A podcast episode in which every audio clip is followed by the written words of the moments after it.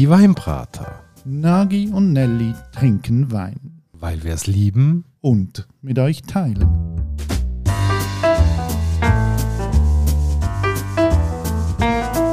Hola Nagi. Buenos dias, Nellini. Ah, du redest Portugiesisch? Nein, natürlich nicht, das war Spanisch. Gewesen. Dann liest ja schon mal komplett daneben. Nein, nicht wirklich daneben, aber äh, auf dem... Ja, mal sag niemandem Portugies, es ist ja fast ein Spanier.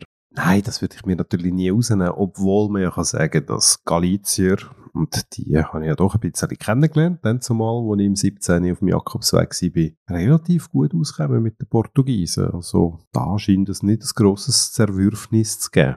Also, ja, willkommen zu einer neuen Weinbrater-Folge, liebe Hörerinnen und Hörer. Und die ganz Gescheiten unter euch, die haben es vermutlich schon ein bisschen rausgehört. Wir reden heute über Wein aus Portugal. Und eigentlich geht es uns nur darum, in Portugal stehen nicht nur Korkeichen, wie wir in der Weiterbildungswoche kennengelernt haben, äh, wo dann das Material liefert für den Verschluss vom Wein, sondern es wird auch Wein produziert. Und es ist wieder mal eine kleine Premiere bei den Weinbrater, weil ein Portugies haben wir jetzt noch nie probiert. Nein, bis jetzt äh, zumindest nicht besprochen. Also, du hast Flaschen mitgebracht, wie bist du zu der gekommen? Ich bin im Laden gestanden, ich habe gedacht, ich muss doch jetzt mal in unserer designbewussten Nelly ansprechend behandeln und habe gefunden, jetzt machen wir einen Kauf, ja, über das, was wir so sehen und habe gefunden, mal, ähm, die Etikette, die kommt wirklich cool daher, darum finde ich, schau doch gerade mal eins drauf, ob dir das könnte gefallen. Also erste Überraschung ist du, wo, wo ja immer sagst, das ist mir doch gleich wie die Etikette aussieht, Hauptsache ist, was drin ist. Hast du jetzt eine Etikette wie gekauft? Ja, ich habe einfach gefunden, ich wollte jetzt mal eine Ruhe haben, nicht so ein depressiver Nelly mir gegenüber und hat gedacht, ich muss dir jetzt einen Gefallen machen und dir etwas Gutes tun. Ja, du bist mal wieder der grosszügigste. Also gut, die Etikette ist tatsächlich eine schöne Etikette, spricht dafür, dass du noch so einen Rest an Geschmacksempfinden hast. Ja, es ist eigentlich schnell beschrieben. Es hat so einen blauen Hintergrund und unten ist es so ein bisschen beige und das insuiniert einen Strand mit Horizont. Und ähm, ja, weil es einen Strand zeigt, hat es auch zwei Leute drauf, die haben die Hände miteinander, die haben so ein bisschen Retro-Badeanzüge an. Und dann unten sehr schlichte Typografie. Lour Ino steht drauf. Ich nehme an, das ist der Name von dem Wein. Ich kann nicht so gut Portugiesisch. Ja, also ich würde es Lourinho nennen. Und weißt, bei dem Bild habe ich halt wirklich gedacht, ich glaube, ich muss jetzt wieder mal ein bisschen Harmonie in unsere Aufnahmen bringen und vielleicht tut dich das so weit besänftigen, dass wir heute dann auch wieder gemütlich durchkommen und ein feines Weile probieren. Ja, das ist schön, aber ich glaube nicht, dass ich mit dir Händli haltend am Strand gang spazieren, selbst wenn der Wein noch so gut ist. So, der Name vom Weingut steht sehr, sehr dezent drauf. Das spricht für eine gewisse ähm, Zurückhaltung. Cortes de Sima der Wein kommt aus der Region Alentejo. Alentejo, das liegt so südöstlich von Lissabon, wirklich so in Richtung Grenze zu Spanien.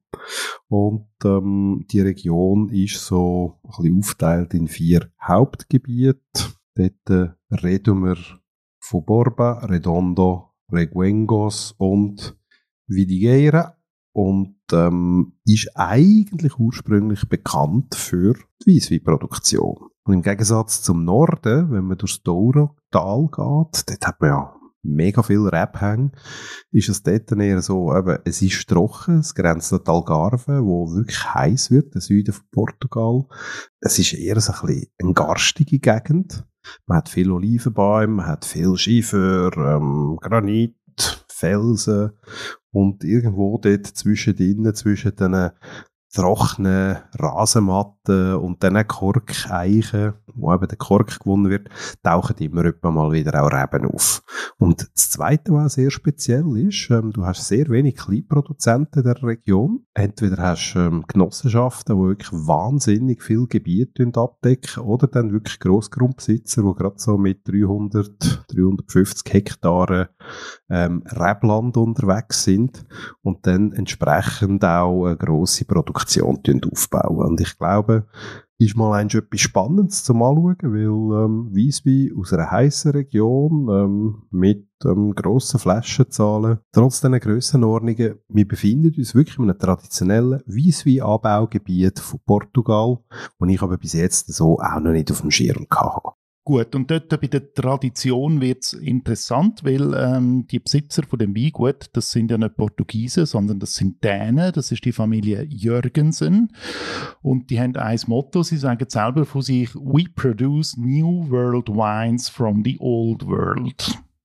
Das heißt also, das ist ihr Anspruch, dort gar nicht Tradition hochzuhalten, sondern quasi mit der Philosophie von neuen Weltweinen dort äh, ihre Geschichte durchzuziehen. Interessante Geschichte. Ähm, es ist ein sehr ein internationales Weingut, also es steht in Portugal. Gegründet wurde es aber einem Dän, vom Hans Christian Jürgensen und seiner Frau Carrie, die eine Amerikanerin ist. 1988 haben sie das Landgut gekauft. Sie haben sich einfach so in die Region verliebt, aber er hat einen völlig anderen Background. Er ist Maschinenbauingenieur und hat vorher 23 Jahre lang Ölpalmenproduktionsplantagen in Malaysia gemanagt. Das finde ich schon mal so recht eine spannende Ausgangslage. Ist auch ein relativ junges Gut, eben 88 gekauft, in den 90er Jahren für Wein machen, also die Geschichte ist noch nicht ewig alt, aber sie haben für Furore gesorgt, also wie du selber sagst, ähm, sie, sie haben sich nicht irgendwie an die traditionellen Sorten gehalten. Sie haben zum Beispiel Syrah eingeführt, äh, wo sie ihren ersten Rotwein gemacht haben, in einem traditionellen Weissweingebiet. Dürfen darum auch nur ähm, quasi Landwein aus dem Alentejo nennen und ähm, futieren sich eigentlich darüber, weil sie sagen einfach, ja, wir wollen einen guten Wein machen mit unserer Philosophie und das dort so durchziehen. Ob wir jetzt dort irgendwelche Qualitäts- Bezeichnungen können verwenden oder nicht, das scheint ihnen egal zu sein. Ja, ich glaube, das ist ihnen gar nicht so egal, weil seit 2020 ist ihre Tochter am Ruder, Dana Jürgensen. Das ist eine ambitionierte junge Frau, die sich sehr, sehr hohe Ziele gesteckt hat. Sie hat jetzt einfach den Betrieb von ihren Eltern übernommen und sie sieht, dass aber jetzt viel muss transformiert werden und sie baut jetzt auf dem auf. Und ein erster Schritt, den sie gemacht hat, sie hat auf biologischen Anbau umgestellt. Eigentlich gerade im Jahr von ihrem Antritt auf dem Weingut hat sie das gerade durchgeführt. Eine andere Mission, die sie hat, ist eigentlich die Rebflächen jetzt ein bisschen zurücknehmen. Also sie will jetzt quasi die besten Terroir einfach rausstellen und das andere zurückbauen. Sie tut auch einen grossen Teil ähm, von dem Landwirtschaftsland renaturieren. Sie erzählt davon, dass sie jetzt wieder Tiere reingebracht hat, Kühe, Schafe, dass sie Wald anbaut. Also da wird noch einiges gehen, weil sie sagt, meine Mission ist jetzt, ich muss das Weingut für die Zukunft parat machen, dass das auch noch 20, 30 Jahre lang da kann weiter weitergehen. Aber da würde ich sagen, das heißt ja nicht, dass man sich trotzdem über eben Qualitätsbezeichnungen futiert oder, ähm, sag jetzt mal, eben neue Welt wie in der alten Welt will produzieren. Gut, das ist ja noch die Philosophie von ihren Eltern. Ich kann mir jetzt gut vorstellen, wenn ich äh, die Frau so ein bisschen anschaue, also die hat so ihre eigenen Ziele, die sie wird umsetzen wird. Und ich glaube, das macht das Weingut auch spannend. Die sind noch nicht am Zenit von dem, was sie machen. Die haben sich in Ruhe verarbeitet, aber ihre Tochter, ist so mein Gefühl, hat die Ambition, das nochmal auf ein völlig neues Level aufzuheben. Dann finde ich, wäre so Zeit, mal das Level von dem Weisswein abzuchecken. Was denkst du? Ja, ich bin gespannt. Also er kostet 28 Franken. Damit gehört er nicht ganz zu den günstigen Weinen. Ist schon näher unserem 30 Franken Limit dran. Und ich finde, für das muss er auch etwas bieten. Also ich hätte das Gefühl, ich hätte jetzt aus Portugal vielleicht nicht gerade die Preisklasse erwartet, aber sind wir mal gespannt, was da kommt. Also ich finde, wenn man schon eine Nase voll nimmt, ist schon ähm, recht zitronig. Ja, würde ich unterschreiben. Wirklich wahnsinnig viel äh, Zitrusfrüchte, auch so ein bisschen Agrumentöne. Nicht wirklich aufdringlich in der Nase. Also es ist äh, wirklich schön. Ja, wir haben ja schon ähm, ein bisschen früher aufgetan und dort, finde ich, ist die Säure hat sich schön auch ins Maul hinein transportiert, hat recht äh, auch so eine starke Grapefruit-Note gehabt. Und jetzt, wenn er aber schon ein Zeitchen auf dem Tisch steht, habe ich das Gefühl, die verliert sich wieder, die ist recht dominant gewesen und wirkt jetzt ein bisschen ausgeglichener. Also beim ersten Schluck war er eher so Zitronenwasser gewesen. Mit so Grapefruit-Tönen drin, eben so das, das leicht bittere, wo noch hinten nachkommt und ähm, auch für eine gewisse Astringenz sorgt. Und jetzt wird er wirklich so viel ausgewogener, aber ich finde, gut gekühlt ist das eigentlich so in den Temperaturen, wie wir da jetzt gerade haben, da mit dem Juli innen.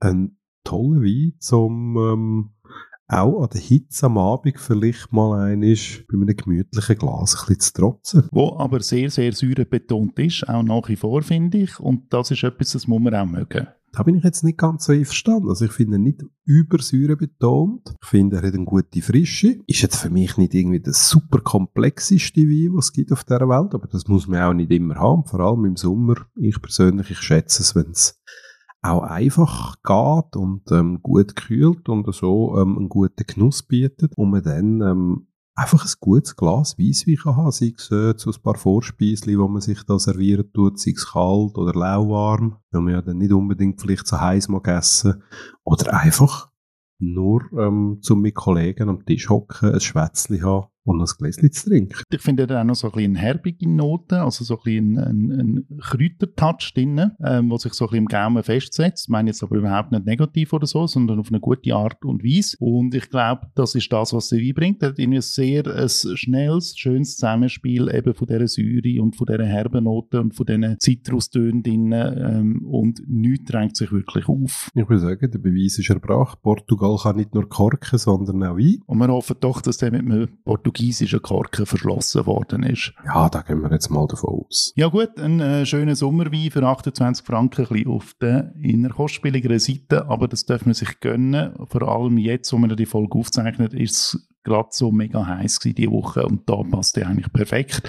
für einen 34 Grad Tag draussen. In dem Sinn, Prost zusammen, genießt es und es würde uns wie immer freuen, wenn ihr eure Erfahrung als Kommentar hinterlässt, sei es auf unserer Seite www.dieweinbrater.ch oder auf Insta oder auf Facebook oder auf allen anderen gängigen Kanälen wie Twitter und LinkedIn, die noch dazukommen. Oder TikTok, wo wir schon immerhin, glaube ich, drei Posts gemacht haben. Drei Stück. Aber ich glaube, immerhin mal tausend Mal angeschaut worden. Also ich weiß nicht, wer das anschaut dort genau, aber irgendwelchen Leuten spielt es das einfach in die Timeline rein. Gut, ja, das wäre es für heute. Macht's gut. Wir hören uns, wenn ihr wollt, in 14 Tagen wieder. Bis dorthin, habt Sorge. Ciao zusammen und tschüss, Nagi. Ciao, Nelly.